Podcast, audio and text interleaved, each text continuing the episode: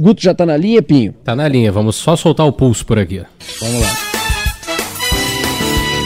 Pulso Band News, com Guto Graça.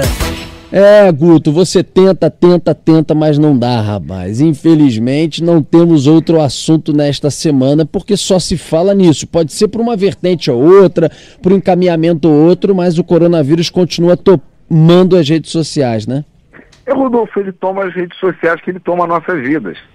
A gente está saindo na rua de máscara. A gente está, assim, ou seja, a gente mudou comportamentos e, e isso entrou, ou seja, ele foi quase que ele não, não, não consegue mais ser analisado sozinho, porque você vai estar tá falando na postagem sobre futebol, vai estar tá falando de coronavírus. Você vai estar tá falando de cirurgia de joelho, vai estar tá falando de coronavírus, ou seja, ele passou a ser um integrante da nossa vida. Ponto. Ponto. Vai estar tá uhum. falando de homeschool, vai estar tá falando disso, vai estar tá falando de escola, de escola, ou seja, ele absorveu de tal forma a pauta que você não consegue distinguir nenhum assunto mais em separado do coronavírus. Até o aniversário, a comemoração de aniversário, o fato de ser distante, de usar rede, de fazer festa online, da mesma nova forma. Ou seja, a gente cai tudo em cima do coronavírus, porque é o que a gente está vivendo, entendeu? É. E, e, o futebol, Guto, com essa questão de volta, não volta, para, não para, Crivella diz uma coisa, depois fala outra. Como é que ficou a situação, é, a temperatura nas redes sociais sobre essa volta do futebol carioca?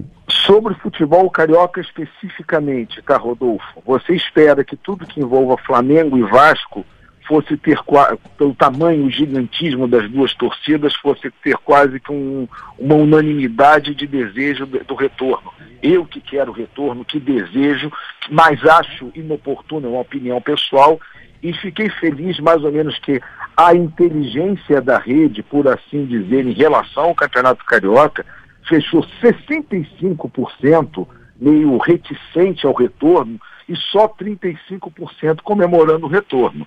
Por que, que a gente tem que abrir esse parênteses e prestar atenção? Envolve o retorno da volta dos dois times de maior torcida, da maior torcida do Brasil. Fale o que quiser, mas quando a torcida do Flamengo quer se manifestar em rede, é quem movimenta, é quem derruba. Ou seja, não houve nem pela torcida do Flamengo, que com carência de ver aquele bom time jogar, essa manifestação de achar oportuna a volta do futebol no Rio de Janeiro, Rodolfo. É. Tá? E com relação, o Guto, aulas escolares, né? A gente estava falando que São Paulo, hoje, aliás, o Dória, no começo da tarde, vai anunciar né, como será retomada, de que modo será retomada das aulas na rede pública, né, e também, de alguma forma, também é, como será na rede privada. De qualquer maneira, é, as pessoas, os pais, enfim, interagem muito sobre esse assunto, de preocupação, de perguntas, de dúvidas, né? Rodolfo, se a pessoa é um perfil de quem tem filhos em idade escolar entre 4 e 11 anos, o assunto coronavírus, 60% desse assunto envolve aula, em rede uhum. social, em discussão, ou seja, é uma coisa que novamente é, aí é a inversão da pauta. A gente falou onde o coronavírus domina.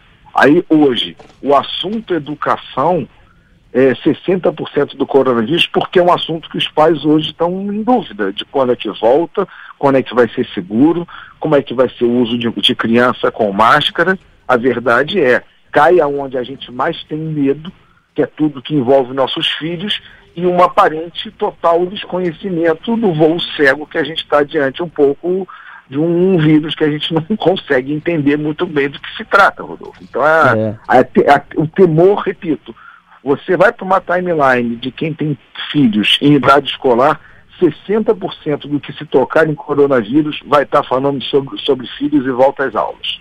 É impressionante. Agora também é, nesse momento aí de tantos assuntos se destacando nas redes sociais, tem alguns outros também que saem um pouco da questão do coronavírus e que sempre surgem. Quais são, Guto? Pô, Rodolfo, isso daí é importante até para o Pinho e para a Francine, que são sempre antenados aí na cidade aí, por favor, derivarem e apurarem como matéria. Vamos lá, água.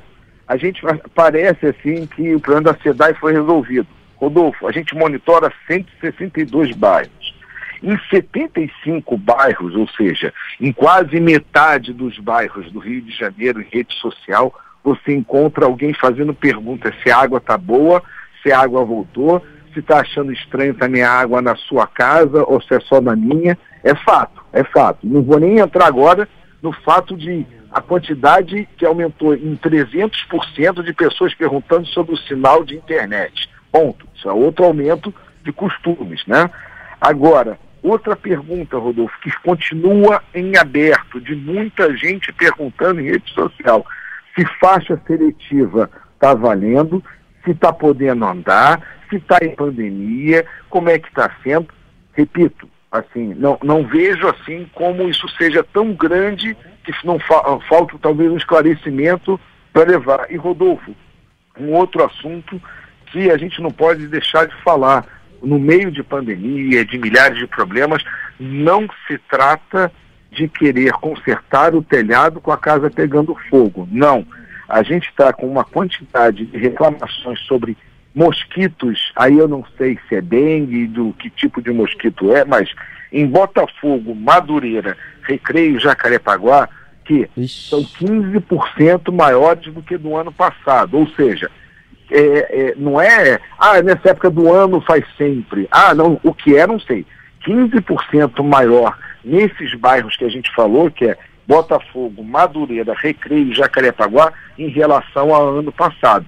Não sei se são ficando mais em casa e vendo mais um mosquito, não sei se realmente aumentou, mas é um caso que tem que ser, ser visto e ser conversado aí, Rodolfo. É, é, é. Quem mora em Jacarepaguá, Recreio, tantas outras, Vargem Grande, sabe, né, é, nosso ouvinte, o quanto que esse é um problema que não é de hoje. Muito você mato, cochilar né? num quarto, é muita mata, né? Cochilar num quarto tá arriscado de você acordar no outro, que eles te transportam de um lado para outro os mosquitos, tamanha quantidade, é uma loucura.